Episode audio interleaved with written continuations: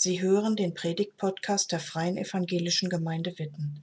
Mehr über unsere Gemeinde finden Sie unter www.fegwitten.de. Es gibt ja so Menschen, die total kreativ sind. Ich kenne zum Beispiel Eltern, die ihren Kindern jeden Abend beim ins Bett bringen eine gute Nachtgeschichte erzählen, die sie sich selber ausdenken, jeden Abend wieder neu. Und ich kenne Menschen, die können wahnsinnig gut kochen. Nicht nach Rezept, Schritt für Schritt, sondern die denken sich was aus, die probieren mit Gewürzen und Zutaten und zaubern ein richtig leckeres, kreatives Essen. Und es gibt Menschen, auch hier bei uns in der Gemeinde, die setzen sich hier an die Musik und spielen drauf los, komponieren eigene Lieder, sind total kreativ mit Musik. Unglaublich. Wer würde von euch denn von sich selber sagen, ich bin ein kreativer Mensch, ich bin kreativ? Könnt euch mal kurz melden, wenn ihr sagen würdet, ja, ich gehöre dazu. Ja, danke schön. Gar nicht so viele, wie ich dachte. Spannend. Hm, ich habe eine Idee, woher das kommt, dass sich viele Menschen selber gar nicht für kreativ halten. Ich glaube nämlich, dass die meisten bei Kreativität so an Malen und Basteln und so Künstler, also künstlerische Dinge im Sinne von Malen denken. Und ich habe so drüber nachgedacht, deswegen waren auch meine drei Beispiele gerade gar nichts mit Malen. Kreativität ist ja viel, viel mehr eigentlich. Also das Wort Creare, lateinisches Wort, davon kommt der Begriff Kreativität, der heißt sowas wie erschaffen oder ähm, erzeugen. Da steckt nichts drin von Malpinsel oder Farbkasten. Menschen, die etwas erschaffen, erzeugen, vielleicht handwerklich oder mit Worten oder mit ihren Händen, wie auch immer, das sind kreative Menschen. Und ich glaube, dass in allen von uns hier Kreativität steckt. Weil ich nämlich davon ausgehe, dass unser, unser Schöpfer, Gott, der unglaublich kreativ ist, etwas von sich selbst in uns alle hineingelegt hat. Von seiner Kreativität. Und Gottes Kreativität hat auch nicht nur mit Malen zu tun, sondern die ist viel, viel mehr. Ich möchte gerne heute diesem kreativen Schöpfer so ein bisschen auf die Spur kommen oder mit euch zusammen über diesen Schöpfer nachdenken. Und wir befinden uns gerade so in einer Predigtserie.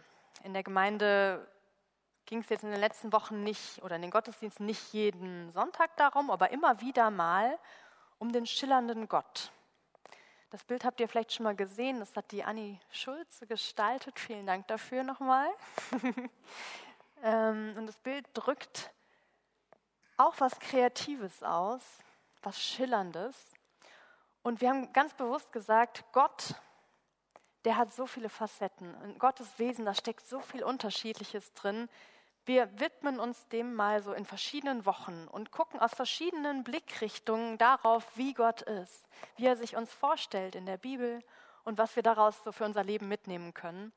Es ging letzte Woche um den, ähm, um den Richter, um den ähm, gerechten Richter. Es ging vor ein paar Wochen um Abba, Gott den Vater und heute eben um den kreativen Schöpfer.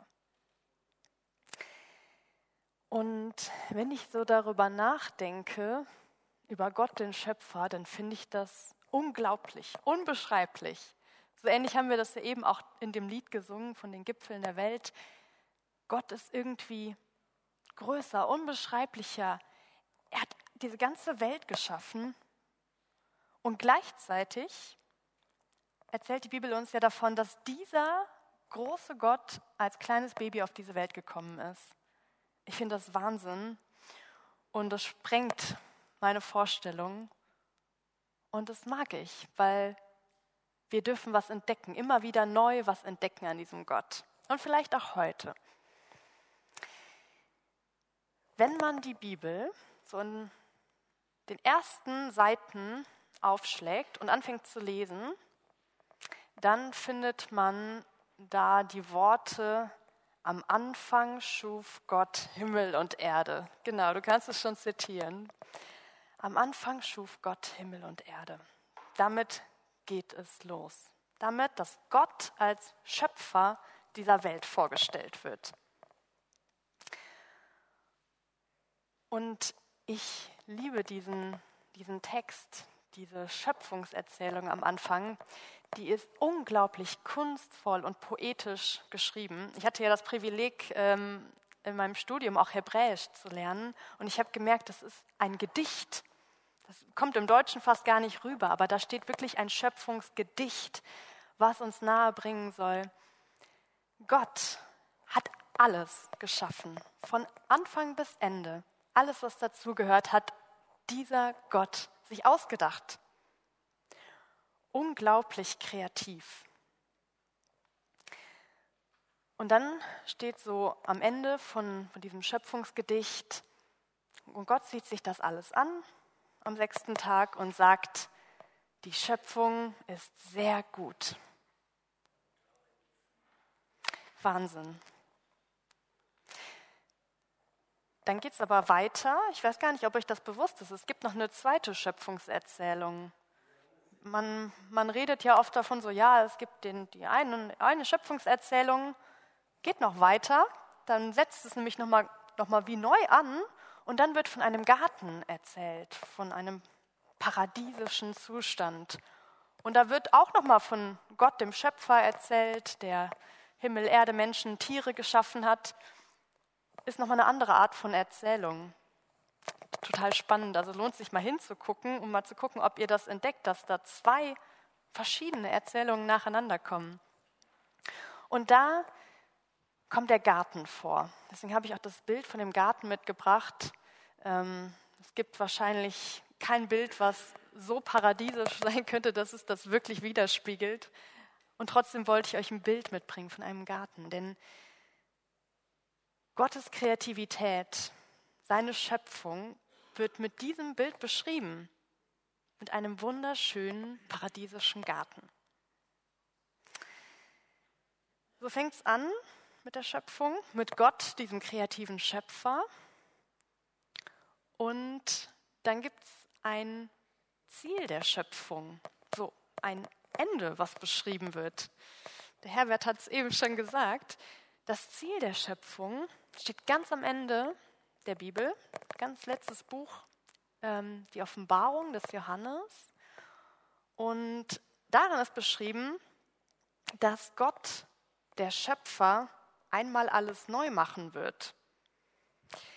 Jetzt habe ich hier so eine Stadt, ich, ähm, ich hätte eigentlich eine goldene Stadt gebraucht als Bild, denn dieses die neue Schöpfung wird am Ende beschrieben mit einer goldenen, wunderschönen Stadt.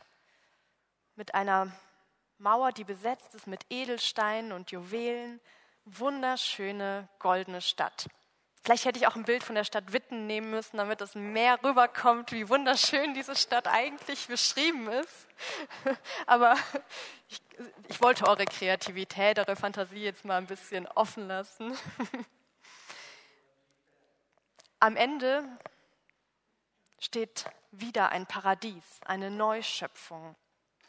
Und in der Offenbarung steht, der, der auf dem Thron saß, sagte, ich mache alles neu. So. Das ist kein Zufall, dass es eine neue Schöpfung gibt. Das passiert nicht einfach so, sondern Gott sagt, ich bin das, der irgendwann alles neu macht, der eine neue Welt erschafft. So, also am Anfang der Garten, dieser paradiesische Garten, am Ende die paradiesische goldene Stadt. Zwei ganz unterschiedliche Bilder, beide Bilder für Gottes Schöpfung. Aber warum braucht es überhaupt diese Neuschöpfung? Warum braucht es die goldene Stadt? Der Grund dafür, dass es das überhaupt braucht, ist der, dass wir Menschen nicht mehr in diesem Garten sind, dass wir nicht in diesem paradiesischen Garten geblieben sind, Weil wir Menschen uns entschieden haben, immer wieder hm, die Gemeinschaft mit Gott zu verlassen, eigene Entscheidungen zu treffen, ähm, eigene Wege zu suchen, uns von Gott abzuwenden. So wird das beschrieben, wenn man diesen, diese zweite Schöpfungserzählung liest. Und in der Bibel wird das als Sünde oder der, der Begriff dafür ist der Begriff Sünde. Die Menschen haben sich gegen Gott entschieden. Und das sind nicht zwei Menschen, Adam und Eva, die da sich gegen Gott entschieden haben, sondern diese zwei stehen für uns alle. Wir sind nicht mehr in diesem Garten geblieben. Wir sind nicht in diesem paradiesischen Zustand geblieben, und zwar wir alle nicht. Und deswegen braucht es diese Neuschöpfung. Die spannende Frage für mich ist aber, was ist denn jetzt heute? Also es fängt mit dem Garten an und wir haben die Vision dieser goldenen Stadt. Aber was ist denn jetzt? Wo sind wir denn jetzt heute? Nicht im Garten, nicht in der Stadt. Und wo ist denn dieser kreative Schöpfer? Also er wird uns am Anfang und am Ende sehr stark vorgestellt als derjenige, der alles schafft, der sich ausgedacht hat, wie die Welt sein soll, der sich ausgedacht hat, wie die neue Welt sein wird. Wo ist er hier? Wo ist er heute? Wie können wir ihn entdecken?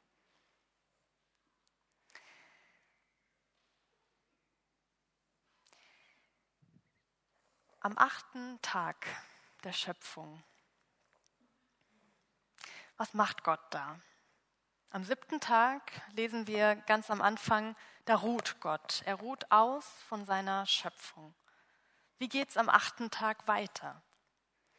Man könnte jetzt meinen, das bleibt offen, wir wissen nichts darüber, was Gott macht oder ob seine Schöpfung weitergeht.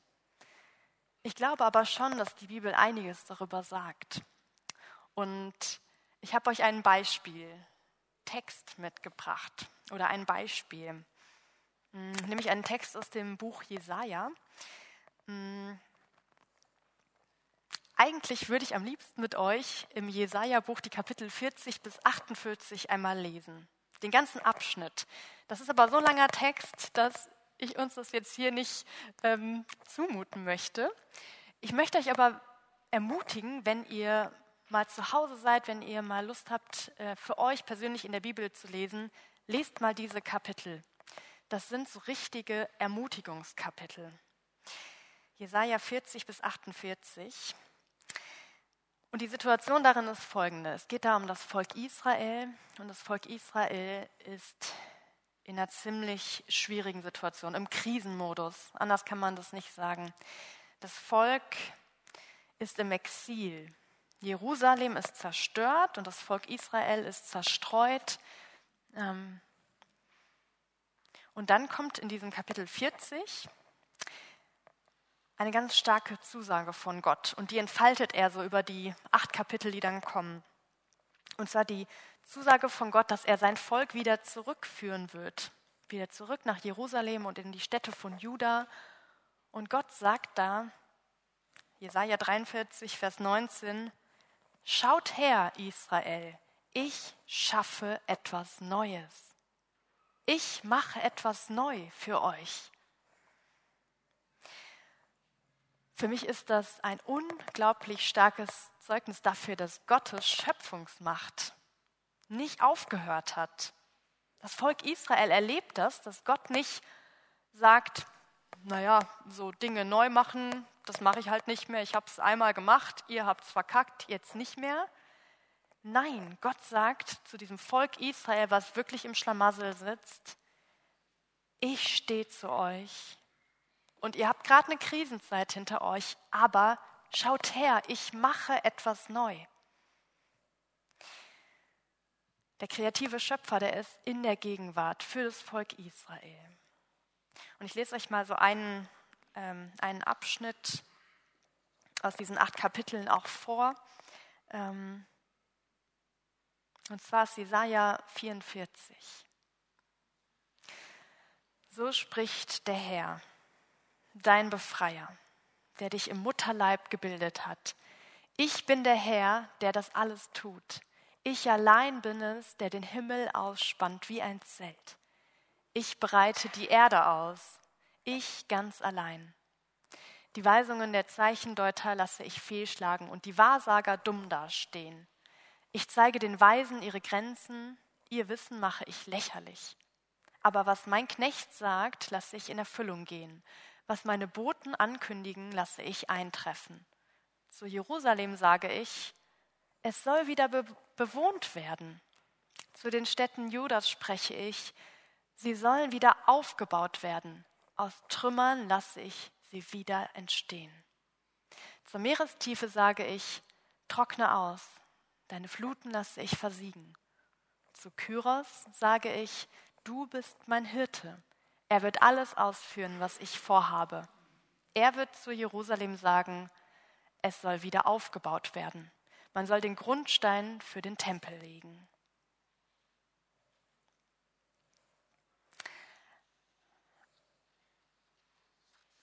Ja, wie wird Gottes Schöpfungshandeln hier für, Jerus äh, für Israel sichtbar?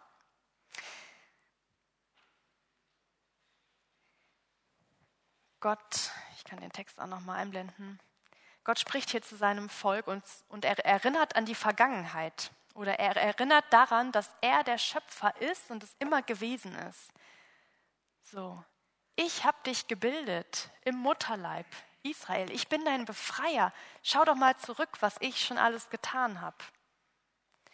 Aber er spricht auch von der Gegenwart und der kurz bevorstehenden Zukunft. Also Gott ermutigt und sagt, alle, die mich verlachen, alle, die gegen mich arbeiten, die werden dumm dastehen. Ich werde etwas Neues machen und ich werde wieder aufbauen. Also Gott erinnert daran, dass er der Schöpfer war in der Vergangenheit und er spricht zu, ich bin der Schöpfer weiterhin für euch. Ich mache etwas neu in eurem Hier und Jetzt und in eurem Morgen.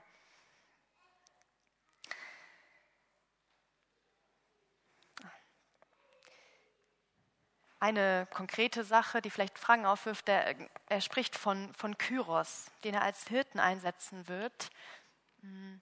Kyros ist der König, der hier angekündigt wird, der, ähm, der das neue babylonische Reich, das Jerusalem zerstört hat, ähm, absetzen oder dem ein Ende setzen wird. Also Gott sagt voraus, nicht nur das wird geschehen, ich werde etwas neu machen, sondern er sagt auch wie, nämlich durch den Kyros. Ich werde durch ihn Jerusalem wieder aufbauen. Und ich finde, an diesem Beispiel von Israel wird was deutlich. Auch für uns. Wir Menschen sind irgendwie alle so dieser Vergänglichkeit der Schöpfung unterworfen. Also es passiert, dass wir scheitern, dass wir Misserfolge haben. Es passiert auch, dass wir uns von Gott abwenden, so wie das Volk Israel. Ähm, das Volk hat Entscheidungen getroffen, die gegen Gott waren. Aber trotzdem lässt Gott nicht von seinem Volk ab. Und trotzdem lässt er nicht als Schöpfer von ihnen ab und macht wieder etwas neu für sie, für dieses ganze Volk. Und es gibt eben nicht nur die Hoffnung, dass irgendwann in weit entfernter Zukunft alles neu gemacht werden wird, dass es dann eine neue Stadt geben wird, sondern Gott sagt, auch jetzt schon, heute und hier wird eure Stadt Jerusalem wieder aufgebaut werden. Ich finde das total wichtig, das wahrzunehmen. Gottes Schöpfungskraft ist in der Gegenwart. Für Israel, aber für uns auch. Weil ich manchmal so das Gefühl habe, dass wir Christinnen und Christen so gerne in die Vergangenheit, aber auch gerne in die Zukunft gucken und unser Hier und Jetzt so ein bisschen vergessen. So der Schöpfer, ja, der hat den Anfang und das Ende hat er in der Hand, aber wir leben ja jetzt mittendrin, wir leben ja heute und hier. Und da ist Gott immer noch mit seiner Schöpfungskraft. Und er kann eben auch in Zeiten wieder spürbar werden, die sich ziemlich dürr und trocken anfühlen in der Wüste, in so Zeiten, wo wir das Gefühl haben, dass Gott nicht da ist, So ähnlich wie das Volk Israel das wahrscheinlich auch gedacht hat im Exil. Wo ist Gott? Da bricht er plötzlich ein, wie diese, diese Worte in, ab Jesaja 40, und gibt uns eine Zusage, dass er wieder etwas neu macht in unserem Leben, in unserer Welt. Ich fand das Bild so, so stark ähm, und im Wüstenboden, wo plötzlich etwas raussprießt. Gottes Schöpfung, die, die kann heute, jetzt, gleich wieder spürbar werden für dich in deinem Leben. Und ich, ich möchte das so für mein Leben erwarten, dass das passieren kann. Ich weiß nicht, wie es den Einzelnen gegangen ist, die zum Volk Israel gehört haben, ob die so gedacht haben, na ja, wenn Gott eingreifen will, dann hätte er es längst getan. Anscheinend interessiert er sich nicht für uns. Ich habe auch manchmal so Phasen in meinem Leben, wo ich, wo ich wirklich frage, ey Gott, wo bist du denn? Ich, ich muss dich mal sehen, zeig dich mir. Und ich möchte aber erwarten, dass das jederzeit passieren kann, auch in diesen Dürrephasen. Und ich finde, die Bibel ermutigt uns dazu, darauf zu hoffen. Ja, wir können darauf hoffen, dass es ganz am Ende eine neue Schöpfung gibt, am Ende der Zeit. Aber wir dürfen auch darauf hoffen, dass in unserem Leben hier und jetzt diese Schöpfung einbricht, diese kreative Schöpfung sichtbar wird.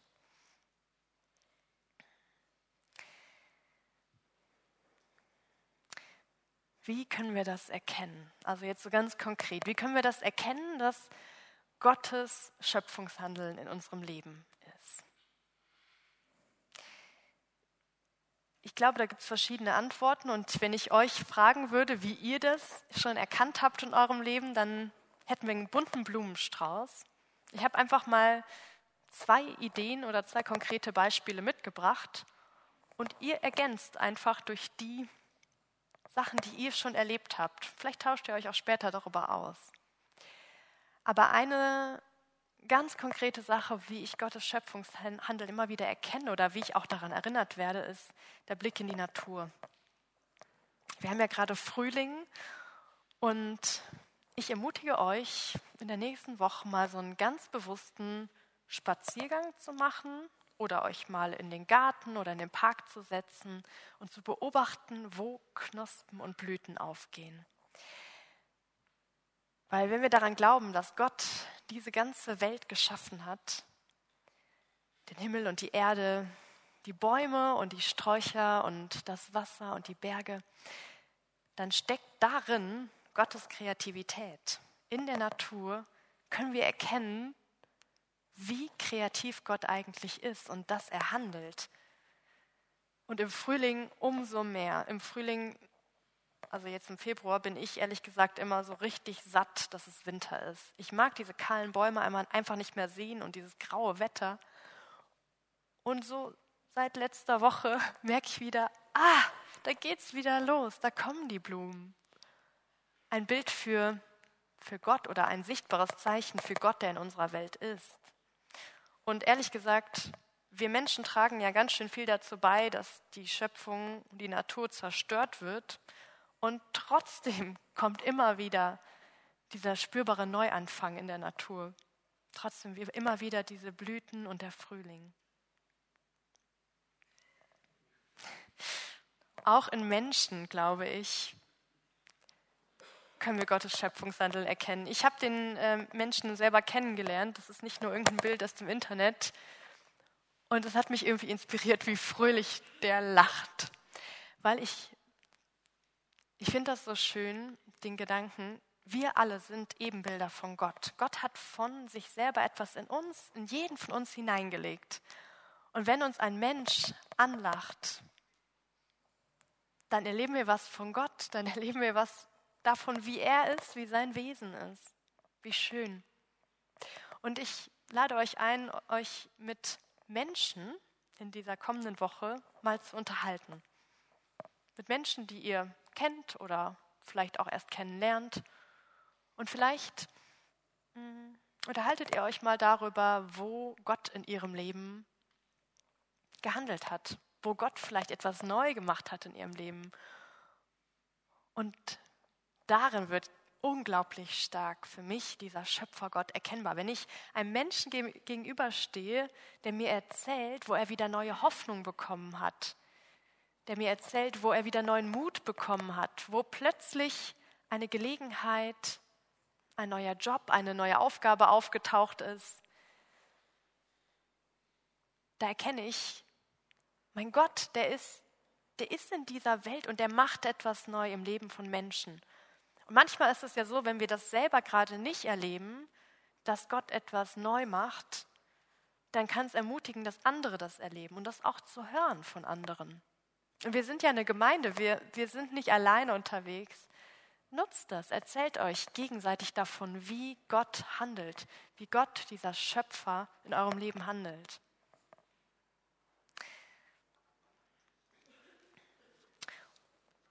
Und dieser kreative Schöpfer, der ist in dieser Welt, haben wir gerade drüber geredet oder ihr eher gehört, dieser kreative Schöpfer, der hat nicht aufgehört, Neues zu schaffen. Der ist in dieser Welt immer noch. Mm, und der gibt uns so einen Gestaltungsraum. Ja, wir, sind, wir sind nicht mehr im Paradies, wir sind nicht mehr in diesem Garten, weil wir uns entschieden haben, eigene Wege zu gehen. Wir sind auch noch nicht in der goldenen Stadt, wir sind dazwischen. Aber im Hier und Jetzt will Gott uns begegnen und Gott handelt hier nicht in einem Alleingang. Der kreative Schöpfer, der möchte mit uns zusammenarbeiten. Das finde ich, das ich so unglaublich stark, weil Gott hat ja nicht etwas von sich in uns hineingelegt, einfach nur so, sondern Gott wünscht sich, dass wir gemeinsam diese Welt gestalten. Gott will mit uns, mit dir und mit mir im Hier und Jetzt unsere Welt gestalten. Und wenn Gott sagt, ich mache etwas neu, dann glaube ich, dass er das auch mit uns gemeinsam macht, dass wir Teil davon sind. Vielleicht kannst du Hoffnungsbotin sein, Mutmacher sein für andere. Und wir dürfen in dieses Kreare, in dieses Erschaffen mit reingehen. Es ist nicht was, was abgeschlossen ist in der Vergangenheit oder weit weg. Schöpfung findet statt, heute, morgen mit dir und gemeinsam mit unserem Gott.